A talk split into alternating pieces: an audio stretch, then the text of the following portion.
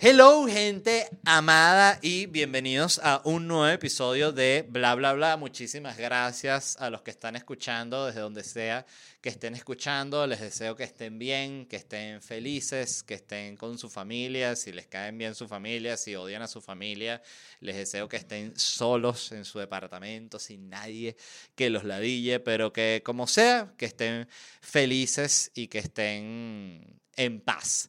Eh, gracias por escuchar. Eh, segundo, hoy no les voy a recomendar que se suscriban al podcast porque lo he recomendado mucho últimamente y entiendo que puede ser repetitivo y cansón. Bueno, que por favor, que se suscriban, no se van a suscribir. Es un poco como cuando tenía el Patreon, que todo el tiempo tenía que estar llevando a gente al Patreon, entonces a veces yo me sentía como un payaso fuera de un circo de pueblo así para que entren, entren al Patreon, entren al mágico mundo del Patreon.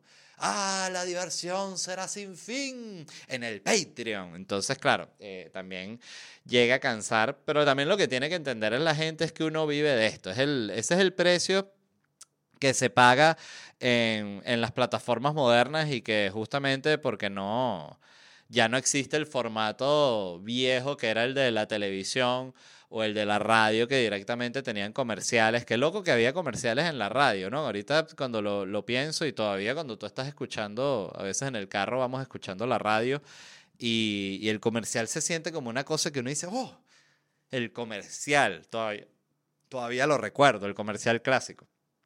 Pero dicho eso, eh, les quería mencionar rápidamente los lugares donde me voy a estar presentando con el que llaman el stand-up comedy. Estaré el 7 y el 21 de abril aquí en Miami con Noches en Miami, un show distinto cada noche.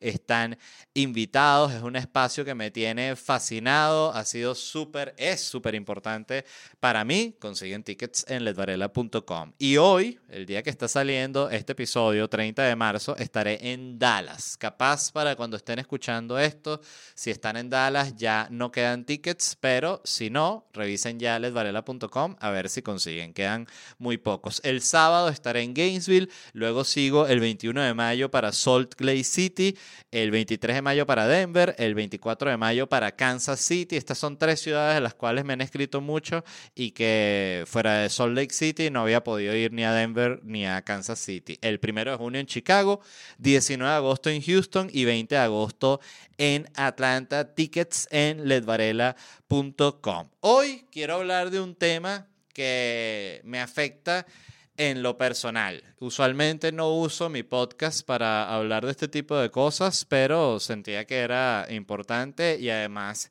interesante, que es responder la pregunta, ¿por qué hay artistas que van, artistas venezolanos, que van a presentarse a Venezuela y hay otros artistas venezolanos que no pueden presentarse en Venezuela. Primero hay que separar los distintos casos que ya son los que van ligados directamente a la persona. Hay gente que directamente no puede ir a Venezuela porque tiene un caso abierto en fiscalía por incitación al odio o cualquier mierda que les hayan abierto. No pueden ir. O sea, podrían ir a resolver su demanda ya, pero probablemente signifiquen que van a quedar eh, atados a un proceso que van a estar resolviendo ya con abogados en el cual seguramente no van a poder salir del país. Entonces, para una persona que está instalada fuera de Venezuela, es absurdo tomar esa decisión y que, oye, déjame, por cierto, ir a Venezuela rapidito a resolver este caso que tengo abierto en fiscalía por incitación del odio por un tweet que hice, ¿no? Eso sería totalmente absurdo y creo que hay que entender a alguien que no vaya a Venezuela en esa situación. Esa gente, de ellos no estamos hablando porque lo de ellos sí es un caso en el que, de nuevo, no pueden ir o les complica muchísimo la vida ir a Venezuela. Luego está, bueno, está el caso de los que van, que no es el punto del cual estamos hablando en este programa, pero luego están los que pueden ir, pero no van. Y ese es mi caso particular y el de varios colegas comediantes y otros colegas artistas, cantantes, etcétera, etcétera que pueden ir, o sea, es decir, yo no tengo un caso abierto en fiscalía, yo no tengo un proceso legal andando allá, eh, pero, y aquí es donde voy, y el, el cual es el punto del, del programa y de lo que quiero hablar, yo sentía cuando la gente me preguntaba y que, eh, que yo publicaba cualquiera de estas fechas, Houston, Santiago de Chile, Bogotá, lo que sea, la gente me escribía, ¿cuándo Venezuela? Y yo siempre era como que era un tema que pensaba, bueno, ahorita voy, porque como de nuevo, como no tenía una razón como legal para no poder ir, eh, decía, bueno, ahorita voy, pero hecho el huevón era como que lo iba posponiendo, ¿no? Eh, de manera totalmente inconsciente. Y luego me pasó que me preguntaron un par de amigos ya cercanos que me dijeron, pero tú tienes algún problema legal por el cual no vas a Venezuela. Y ahí fue que cuando me respondí esa pregunta y dije, no, no tengo ningún problema legal allá, eh, me hice la pregunta yo por primera vez. O sea, fue como que, ja, ¿por qué no vas? O sea, realmente cuál es la razón por la cual no vas y cuál es la razón por la cual no termino de organizar una gira allá. Y la razón es básicamente eh, cómo funciona el tema de la censura y cómo se tiene que trabajar en Venezuela. Y yo antes de hablar este tema, yo puse, fui al Twitter porque quería básicamente, a veces uno se quiere asegurar de que uno no está loco, porque cuando ves a tanta gente... Eh, trabajando allá, hay una sensación como que uno dice, pero que ya sé, ya se puede hablar, o sea, ya, o sea, se normalizó la cosa por completo, algo cambió, o sea, o algo cambió, porque tú dices, por más que sea, ya donde van los comediantes. Yo, por ejemplo, mi miedo personal no es que yo no pueda autocensurarme para un show. El miedo que yo tengo es que yo estando en tarima es como si fuese otra persona. O sea, cuando estoy en tarima, de repente la mente te tira para un lado y yo sé que si me voy por ese lado y ese lado funciona y está dando risa, yo puedo extenderme hacia ese lado y echarme tremenda jodida. Y en serio está totalmente fuera de mi control porque es el, calor de estar en tarima y, y es así como funciona, aunque sea en mi caso. Entonces lo que yo hice es que fui a Twitter y pregunté para que me respondiera la gente que está allá una pregunta honesta, que es, si yo voy y yo me presento en Venezuela, ¿yo puedo tirarle mierda a los chavistas y me va a meter en un problema o no va a ser un problema? Eh, entonces, primero, el grupo de respuestas que me parece bien interesante. Hubo un porcentaje absolutamente mayoritario de gente que respondió que sí sería un problema, que podría no ser un problema, pero que también si hay un carajo que se encaprichó contigo y es un chavista, es un enchufado, te puede echar una jodida y es la pura verdad. Hay un porcentaje que dijo eh, la clásica de, bueno, puedes decir todo lo que tú quieras siempre y cuando no sea algo que los ofenda a ellos, ¿no? Que entonces dice, bueno, entonces no puedo decir lo que yo quiera, ¿no? Este, y hubo un porcentaje que también me pareció importante y quiero hablar de ese tema, eh, que es la gente no dice chistes políticos en Venezuela porque ya no dan risa. Y eso es algo que quiero hablar porque me parece bien interesante. Yo personalmente, cuando escribí el show Felicidad y lo probé la primera vez en un bar en Ciudad de México, yo escribí un par de chistes políticos que pueden haber sido sobre Guaidó, si no me equivoco. Y el fracaso de esos chistes fue total. La gente no quería saber nada de política. Entonces, perfecto. Uno siempre, eh, como comediante, hay veces que tú dices un chiste y no funciona, pero puede ser el que lo formulaste mal o que esa audiencia no estaba para ese chiste. O sea, el punto es que si tú le tienes fe un chiste, tú no lo matas de una, tú siempre le das un par de intentos más. Y dije, bueno, déjame guardar este chiste político, que capaz fue que esta audiencia no, no le interesó, pero déjame probarlo con otra vez si lo puedo trabajar. Lo lancé de nuevo y fue un fracaso total. Eh, al punto de que recuerdo que ya para cuando escribí Orgullo Nacional, el show que, eh, que vino después de ese, ya no escribí ningún chiste político y las veces que estando durante el show me surgió algún tipo de chiste político sobre Venezuela y lo dije, siempre fue un fracaso y yo en mis shows pude confirmar de que el público venezolano no quiere saber nada de comedia política eh, venezolana. Está simplemente hastiado y ladillado y obstinado y decepcionado por completo de la política ya. Entonces ese es un punto interesante porque yo ya desde hace años, yo no tengo chistes políticos en mi show, no los tengo. Pero, eh, y era algo que yo escribía hoy, una cosa es ir a un lugar y no hacer chistes porque tú no quieres, porque no te provoca, porque no se te da en el forro. Y otra cosa es eh, ir y no decirlos porque no te dejan. Y es ahí donde yo me di cuenta, leyendo las respuestas de la gente, que todas eran, la gran mayoría eran bien pesimistas, y también me di cuenta, eh, hablando con amigos comediantes que me escribieron por mensaje de texto y estuvimos hablando el tema, que por cierto se los agradezco muchísimo porque fue sabroso tener la conversación con alguien y no sentirse como un loco, ¿no? Em, y todos me dijeron que sí, que la verdad es que primero que no funcionan los chistes políticos, a nadie le interesan. Y segundo, que de nuevo, igual que cuando yo trabajaba allá, que tú puedes hablar de la vaina, pero puedes hablar de lo que está pasando, pero no puedes mencionar a quienes lo ocasionaron. Entonces, bueno, de nuevo, si puedes hablar de lo que está pasando, pero no puedes mencionar a los, a los que lo ocasionaron, bueno, entonces no puedes hablar de lo que está pasando. O sea, para mí una cosa va totalmente relacionada con la otra.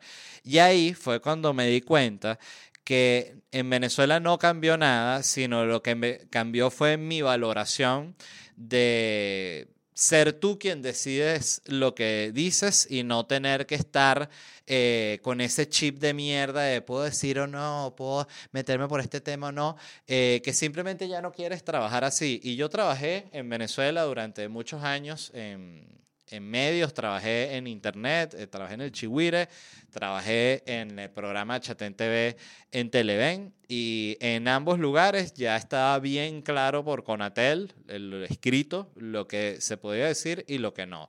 Yo recuerdo perfectamente cuando ya se prohibió por, por, por, por completo hablar de Chávez, o sea que ya no lo podías mencionar.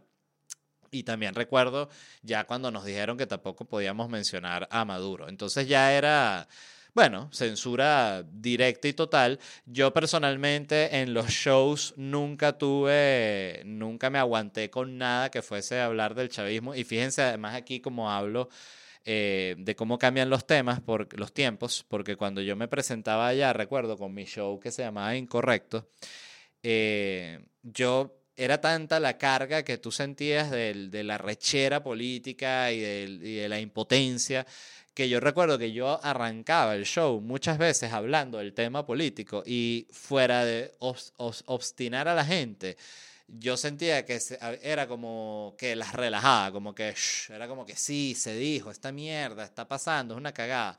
Ahorita como ya el chavismo ganó, que fue lo que sucedió, eh, hay mucha gente que directamente no lo quiere decir porque es muy pesimista, pero el punto es que el chavismo ganó y justamente porque el chavismo ganó es que se dan estas conversaciones de, ajá, pero ahorita se puede, no se puede, sí se puede presentar, no se puede presentar, puedo ir allá y tener de repente, o sea, es, es muy loco como cambió toda la conversación y ahí es donde voy al, a lo que para mí es un poco la conclusión de este tema.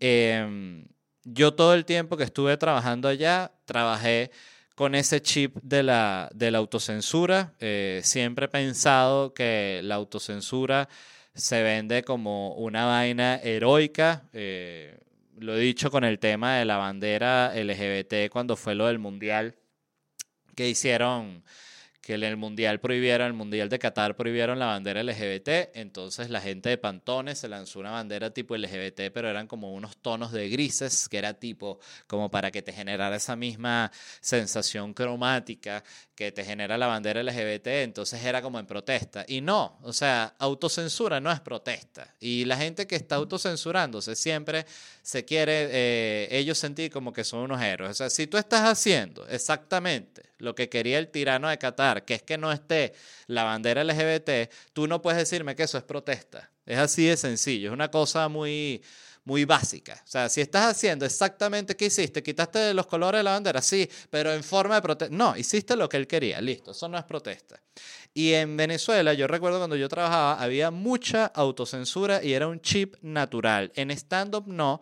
Y es al tema al que voy, porque todavía el tema de los espacios yo siento que no era tan hegemónico para el chavismo. O sea que eh, yo, por ejemplo, recuerdo que nos íbamos a presentar a una universidad y podíamos decir lo que se nos diera la gana porque eso era como un territorio protegido, vamos a decir decirlo. O también íbamos que sí a un teatro que era administrado por una alcaldía opositora, no había ningún tipo de problema. Pero sí recuerdo una vez, no sé cuál, cuál teatro fue que nos cancelaron porque era una vaina, una alcaldía chavista y cuando revisaron quiénes éramos, cancelaron el show. Recuerdo que también una vez nos presentamos en uno de estos hoteles que eran ahorita ni recuerdo el nombre de la vaina, pero una de estas cadenas que lanzaron que agarraron, propiaron un montón de hoteles y les pusieron un nombre, ya no recuerdo el nombre. Este, y entonces era como, fue como toda una tensa, porque estábamos ahí en el hotel, pero que esa vaina era de los chavistas, y era como toda una tensa muy fuerte, y me di cuenta de nuevo con las respuestas de la gente que nada cambió, que lo que cambió es, es uno, que yo allá estaba con el chip de la autocensura natural, y era como que vivía allá, y, que, y los que viven allá, ¿qué hacen? No se presentan, no comen, es absurdo, no se, no se les puede pedir. Es totalmente normal que la gente se adapte, pero eh, para el que está afuera, y aquí hablo desde los que estamos trabajando afuera, y sé que hablo por varios, pero voy a hablar por mí nada más, uno se acostumbra a trabajar sin ese chip, uno se acostumbra a subirse en una tarima y no tener que estar cagado de quién vaya a estar en la audiencia que te vaya a joder, porque conoce no sé qué tal y te puede joder porque tal y tal. Entonces, eh, una vez que uno se quita ese chip de nuevo de la autocensura, ir y ponérselo de nuevo, resulta, coño, chocante, eh, te parte los huevos. Así de sencillo. Entonces es un, un dilema ético eh, por un lado, totalmente huevón. Desde el lado de vista económico, yo soy un estúpido, porque les repito, yo ni siquiera tengo chistes políticos en mi show. Yo podría ir y presentarme y no habría ningún tipo de problema.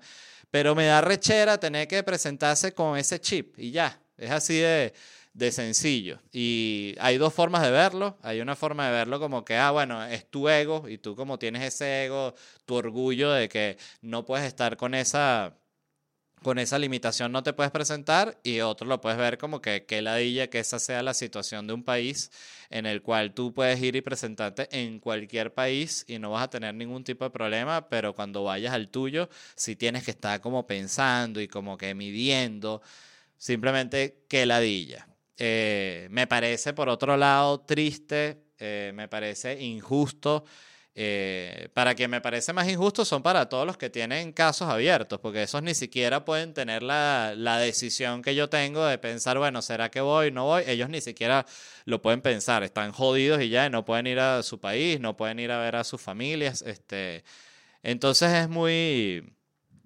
es muy injusto todo y me genera un, una sensación de mierda, es la, la, pura verdad y lo quería hablar. Y no suelo hablar de este tipo de cosas en mi podcast, pero bueno, a veces hay que hacerlo y a veces hay que, que desahogarse. Dicho eso, hablemos de las noticias que tengo aquí anotadas hoy, que son una belleza. La primera es que fue casado con medio kilo de cocaína en su peluquín en el aeropuerto de Barcelona. Eso es una noticia real. Eh, ¿Qué pasó aquí? Les cuento.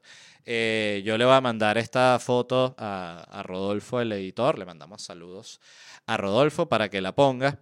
Eh, el tipo, para los que están solo escuchando y no están viendo el video, para los que están viendo el video, vean por favor esta foto. Eh, se puso, era un tipo calvo, ¿no? O sea, esto es una mula que a juro para que funcione este plan tiene que ser calvo. Entonces le pusieron una panela de 500 gramos de cocaína así en el coco, en toda la cabecita, en la mollerita.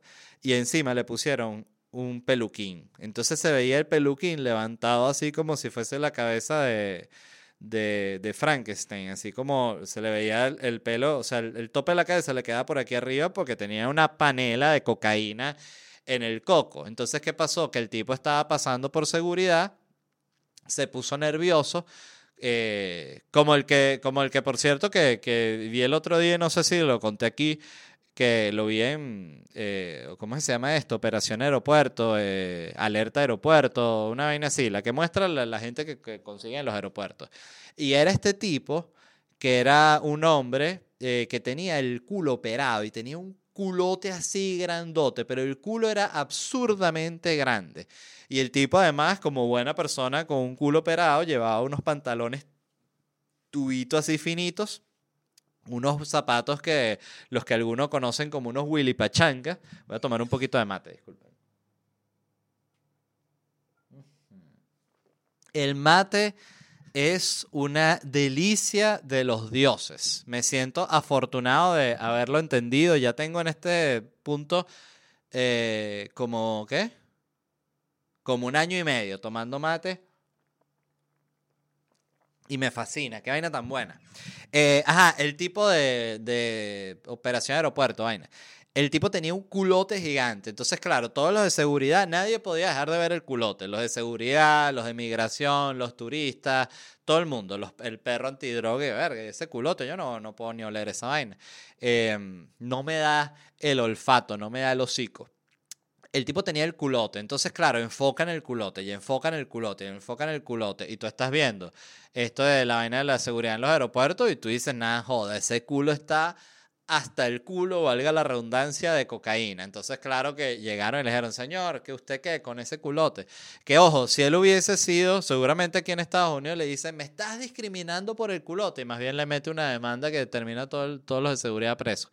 Eh, pero le dijeron, señor, ¿ese culote qué? No, que mi culote qué, ese es mi culote, déjenme tranquilo con mi culote. Le dijeron, no, señor, usted va a ir al escáner y tal. Entonces pusieron, que además es que malditos, ponían la toma del escáner así, el tipo de lado, que se veían todos los huesos así, el tipo como el esqueleto flaquito y el culote así de lado y revisaron el culote y el culote no tenía nada de cocaína y fue como una decepción. Pero después abrieron la maleta del tipo y eh, tenía un poco de panelas, ¿ves? Entonces, eh, la conclusión cuál es? Que si él no hubiese tenido el culote ese, no lo agarran. O sea, lo agarraron por el culote. El culote llamó demasiado la atención. Y esto mismo le pasó al, al, tipo este que se puso la panela en el coco, porque bueno, o sea, también es que hay gente que no tiene ningún tipo de imaginación y que no, dame la panela, que yo le, voy a dibujar así con témpera como si fuese un lápiz y me la pongo aquí en la oreja. Entonces ellos van a pensar que es un lápiz la panela. Entonces tú dices, no, bueno, eso no va a suceder, estás mal de la cabeza. Yo eh, tengo muchas dudas. La primera es si esta sería la... Ah, primero, al tipo lo agarraron porque se puso súper nervioso, ¿no? El carajo estaba que si pasando por seguridad y tal, estaba todo nervioso así con la peluca. Claro, tienes una panela en todo el coco, que además hay que preguntarse si él la tendría pegada o la tenía que llevar así, haciendo equilibrio, así como cuando te pones un libro en la cabeza, llevar la panela así que, no, esto así, él iba así. No tengo una panela de cocaína en la cabeza. ¿Cómo? Aquí está mi pasaporte, señor. En mi cabeza no tengo una panela de cocaína. Señor, ese, ese, no, este es mi peluquín. Yo lo pedí así, elevado. Por favor, no me mires, me pongo muy nervioso, sudando frío el tipo así, se lo llevaron y encontraron la panela, que además que siempre tienen que abrir las maletas. Este simplemente levantaron el peluquín así, estaba la panela así que, ah, coño, decía escrito cocaína. Eh, que si se me pierde, yo también tengo tres, yo todo lo guardo en panela. Em, entonces también, ¿de quién fue esta idea? Yo me pregunto si la idea fue el Señor, porque yo siento que usualmente quien pone la parte creativa de cómo trabaja la mula es como el narco, ¿no? El que contrata la mula es el que dice, mira, vamos a esconder esto en un doble fondo que tiene la maleta o lo vamos a esconder dentro de estas cámaras o lo que sea. Siento que la mula no es, la mula solo ejecuta, ¿no? Entonces siento que seguramente esto fue una idea de del narco, que era el que mandaba la droga. Eh, me pregunto si lo habrían hecho antes, si habrían tenido otros intentos. Pensé que podrías pasar como con, ahorita que están de moda lo de la mascota de apoyo emocional, pasar con un poodle así, eh, que diga mascota de apoyo emocional, pero todo el poodle está hecho de cocaína. O sea, tú lo tienes así aguantado. Y tú, no, ese perrito está, está como raro. Y tú dices, no, es que se siente malito, tiene moquillo. Mierda. Moquillo, por cierto, es como el COVID de los perros, ¿no? Voy a buscar qué es el moquillo. Moquillo canino. Yo recuerdo que una perra mía le dio moquillo y no joda, la vaina fue feísima. El moquillo, también conocido como distemper o enfermedad de Carré, es una enfermedad infectocontagiosa de origen viral que afecta a animales de las familias Canidae, Mustelidae, Mefidae. Ah, bueno, este sí, cree que yo me sé todos los nombres científicos, está bien. ¿Cuáles son los síntomas del moquillo? A ver, síntomas del moquillo. Si a su perro le da moquillo, eh, que además siento que moquillo es una palabra bastante suave para lo fuerte que es esa enfermedad. O sea, es una enfermedad coño de madre. Miren los síntomas. fiebre, falta de apetito, ganas de hacer nada, secreción nasal, acuosa o con pus, vómitos y diarrea, deshidratación, dificultad al respirar y tos, erupciones o póstulas en la piel, er, endurecimiento de las almohadillas, enrojecimiento ocular o conjuntivitis. Oye, qué, qué arrecho que los perros tienen almohadillas, ¿no? Que le revisan las almohadillas. ¿Te imaginas que te vayan a revisar y señor, usted tiene las almohadillas resecas y cuando vas a ver te das cuenta que eres un perro, no lo sabías. Es como, como una obra de Kafka. Eh, enrojecimiento ocular, convulsiones, bueno, nada, el moquillo es muy heavy, pero a lo que iba, es un nombre muy suave. Moquillo suena como, ah, como la gripecilla. Y que, pero eh, ese gripecilla es, eh, es como se le, es un, no, es como se le conoce así de manera popular al SIDA, la gripecilla. Que coño, pero deberían poner un nombre más fuerte. Em, entonces, nada, eso fue lo que pasó con este señor. Esa panela que él llevaba, lo decía el artículo. Uy, disculpen. Valía 30 mil euros esa panela, fíjense, ¿no? Oye, qué bola es que una panelita de 500 gramos vale 30 mil euros. Bueno, por algo Pedro Escobar, es que yo le digo, Marino, no hay día que a mí Succession no me demuestre que es una berraquera. Eh, oye, El Patrón de Mal, qué serie tan buena. Eh, nunca pensé que, me iba a gustar tanto. Estoy totalmente obsesionado. Ahorita estoy obsesionado con Succession porque salió la nueva temporada. Succession es la única serie, junto con Game of Thrones, creo que también lo hice, que al salir cada temporada nueva yo me veía todas las anteriores. O sea, así de enfermo y así de tanto me gusta la serie. Me parece una joya. De hecho, no he visto el, episodio nuevo porque voy por mitad de la segunda temporada. O sea, me falta temporada y media para poder ver la nueva. Eh,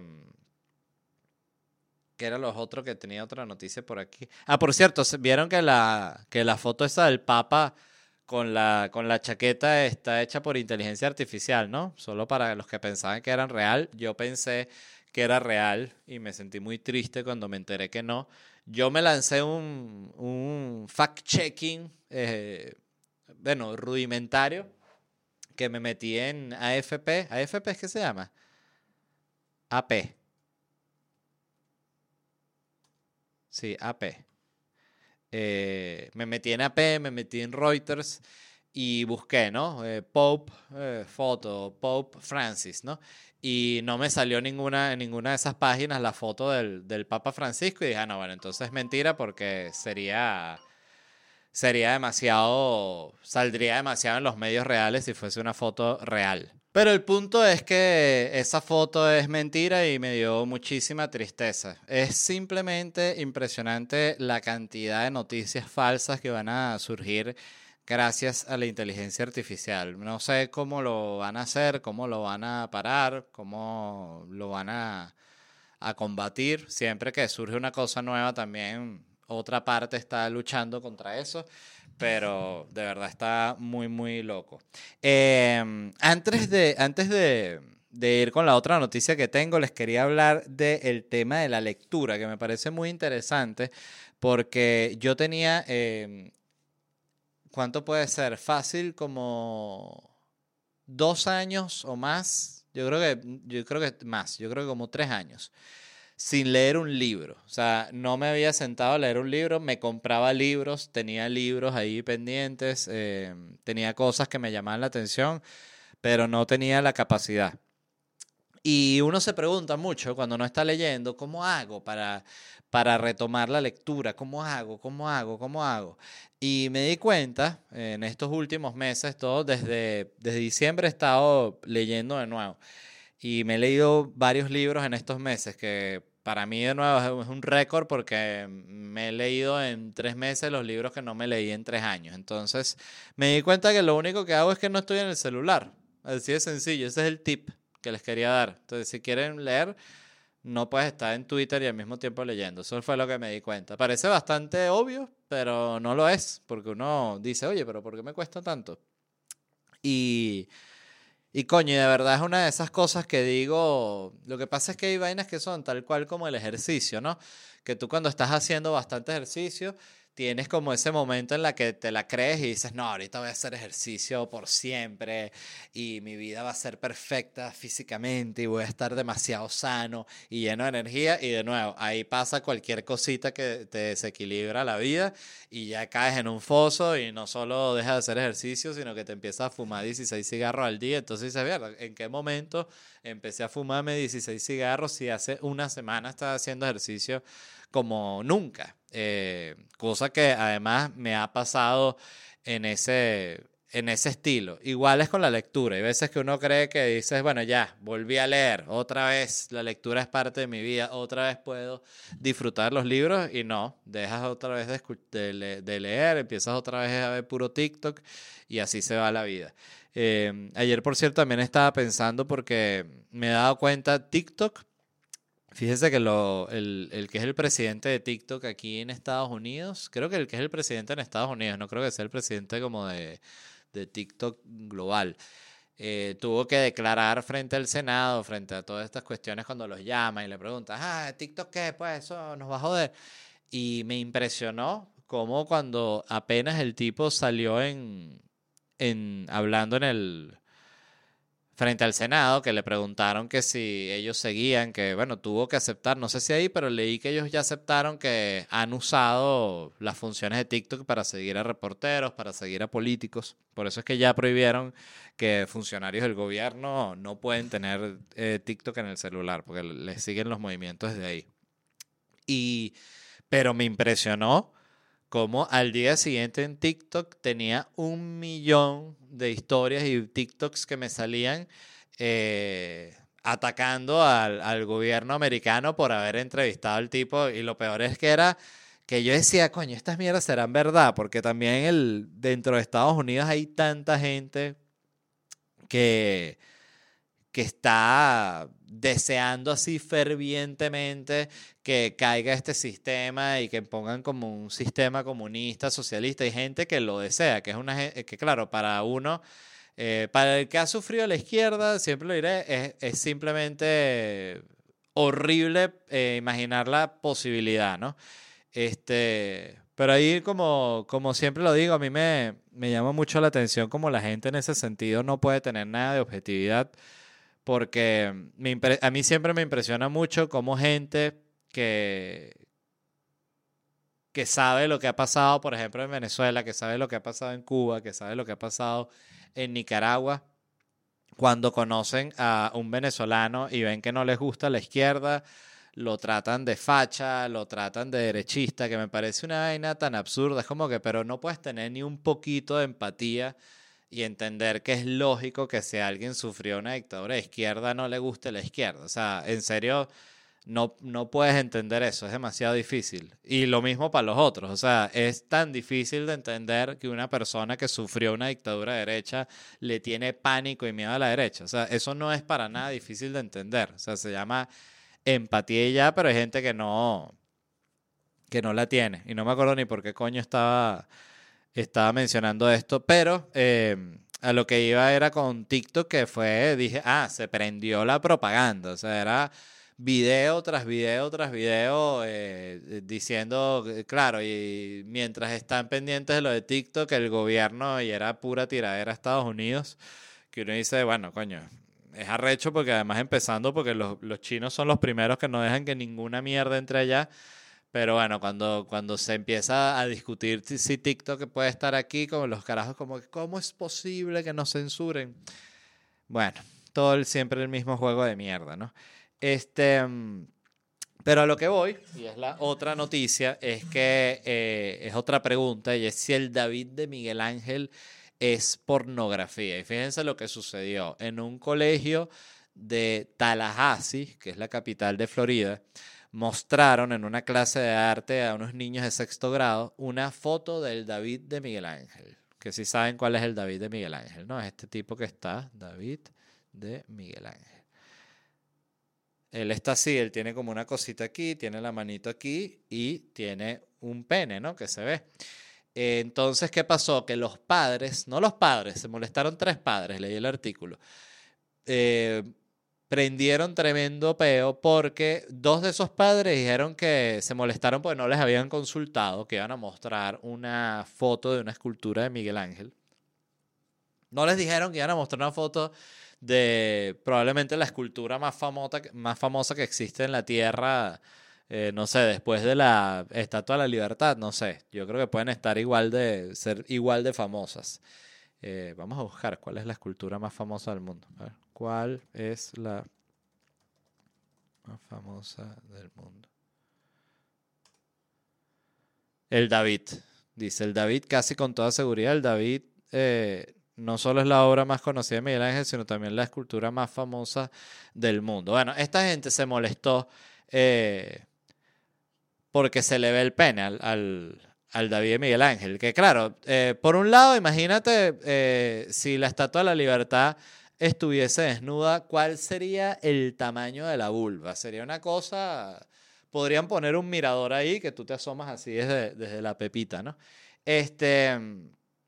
Entonces estos padres se molestaron, dos de ellos se molestaron porque no les habían consultado y uno de ellos dijo directamente que eso era pornografía, que a sus hijos les habían mostrado pornografía. Imagínate tú la locura de esta gente y la ignorancia. Entonces, ¿qué pasó? Que la directora dijo, no, pero es que esa foto ya la hemos mostrado, ese es el David, está, salió en Los Simpsons. Eh, no hubo caso, presionaron a la directora, ella tuvo que renunciar. La gente de Florencia, porque ahorita todo es un momento bueno para publicidad, se dieron cuenta del momento mediático, entonces lanzaron una invitación pública al alcalde de Florencia, a la directora esta, para que vaya personalmente a tomarse una selfie así al lado del, del pene del David, ¿no? Selfie. Entonces, bueno, no sé qué qué decirles. Yo no sé, eh, la gente que piensa así, que, ¿cuál es el argumento de ellos? O sea, la gente que se molesta porque le mostraron a un niño de 12 años una foto de una escultura que está desnuda, ¿qué creen que va a pasar? O sea, como que el niño va a ver el pene de David y se va a volver loco y va a decir, Italia, tengo que ser gay. O sea, no entiendo qué creen que va a pasar.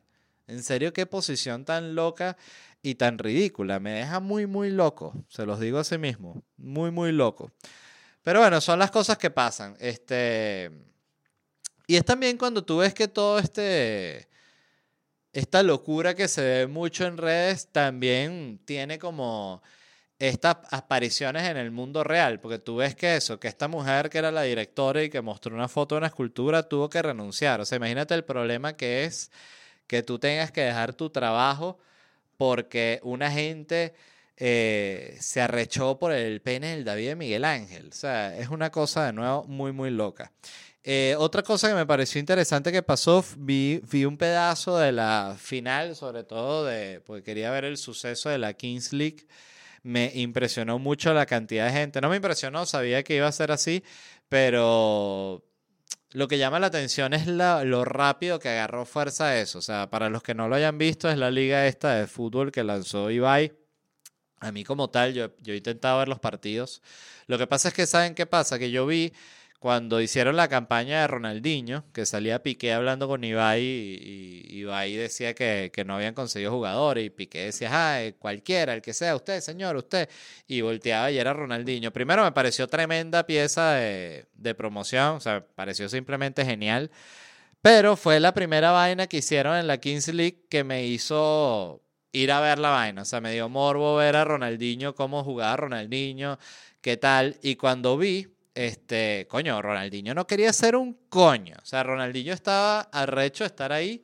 Yo no sé si le pagaron poco, si fue como que más bien de esas, así que lo convenció fue el manager y que, coño, Ronaldinho, nos están dando 50 mil dólares, pero, verga, es muy buena exposición para ti, para que sumes eh, followers, lo que sea, porque de verdad me, impresionó la mala, gana, la mala gana que tenía Ronaldinho, así de sencillo. Este, una mala vibra.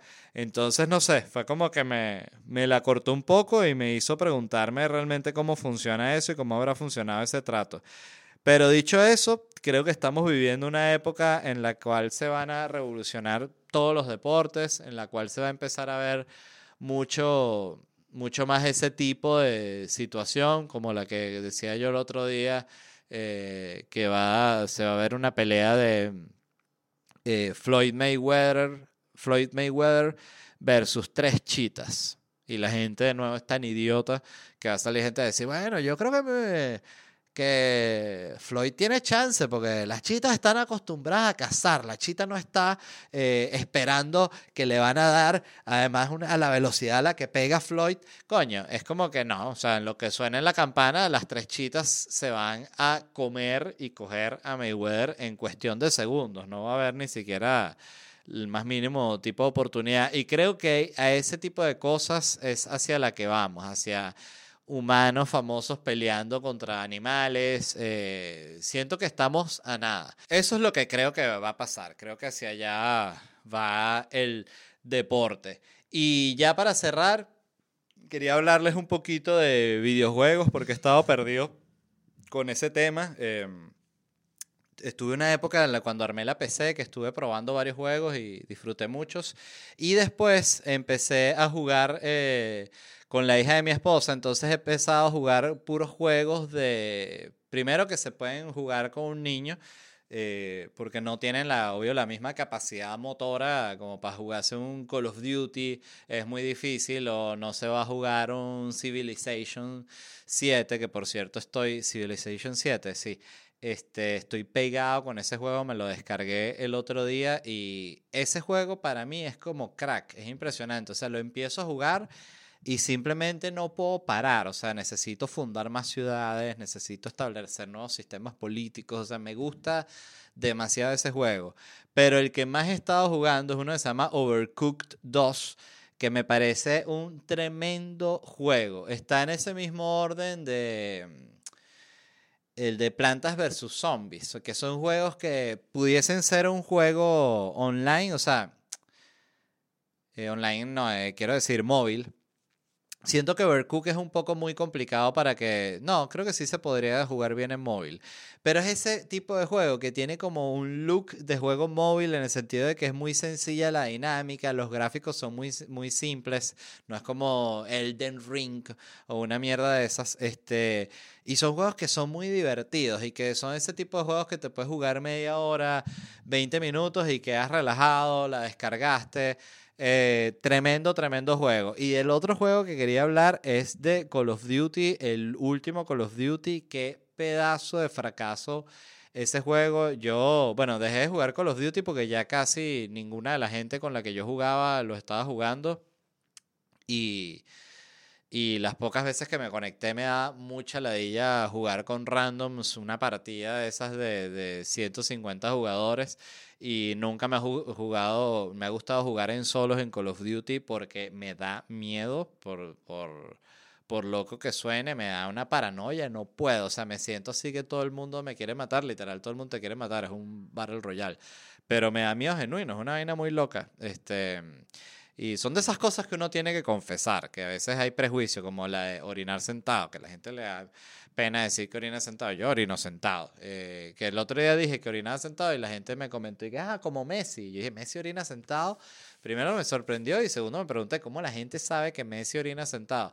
Pero el punto es que me ha llamado la, la atención el fracaso que ha sido Call of Duty porque yo soy un fanático y soy fiel a ese juego como pocas personas y, ha sido un fracaso rotundo. Tan así que he visto ya streamers de los que yo sigo, que yo básicamente solo sigo streamers de Call of Duty, están empezando a jugar el Call of Duty viejo. O sea, está tan mierda el actual que prefieren jugar el viejo y es mucho más sabroso verlo jugar el viejo que el nuevo. El otro día uno de los que yo sigo, eh, uno que se llama Huskers, estaba jugando el Call of Duty viejo, o sea, el Warzone, el, el de Caldera, y, y, me, y disfruté verlo, o sea, porque cuando están jugando el otro, de verdad es que hasta verlo es una ladilla, qué impresionante. Em, la, la... Sí, Warzone 2 ha sido una cagada, lo lamento porque me encanta ese juego.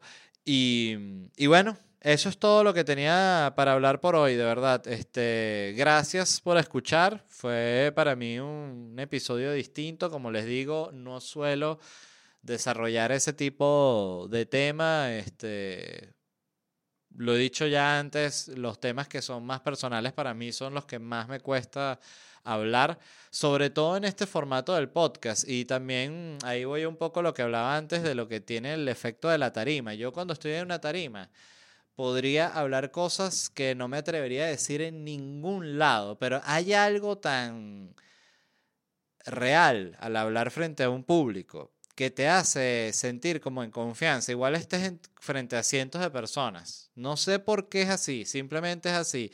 Y sé que no es eh, así solo para mí, sino para cantidad de comediantes que eso, que dicen cosas en tarima eh, y muchas veces dicen cosas como para choquearte, porque ese es el, el juego, ese es el deporte. Pero simplemente es una sensación muy loca. Y bueno, eso. Quería darles las gracias por escuchar mi, mi punto de vista respecto a ese tema de presentarse allá en el país, en la patria. Eh, dicho eso, les repito rápidamente la ciudad donde me voy a estar presentando. Les recuerdo Miami el 7 y el 21 de abril, noches en Miami. Están invitados, entradas en ledvarela.com.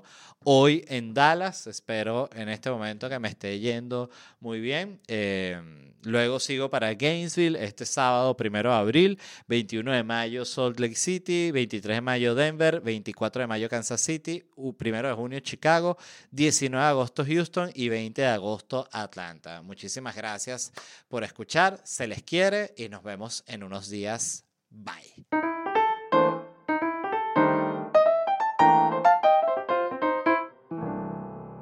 ¿Estás listo para convertir tus mejores ideas en un negocio en línea exitoso? Te presentamos Shopify.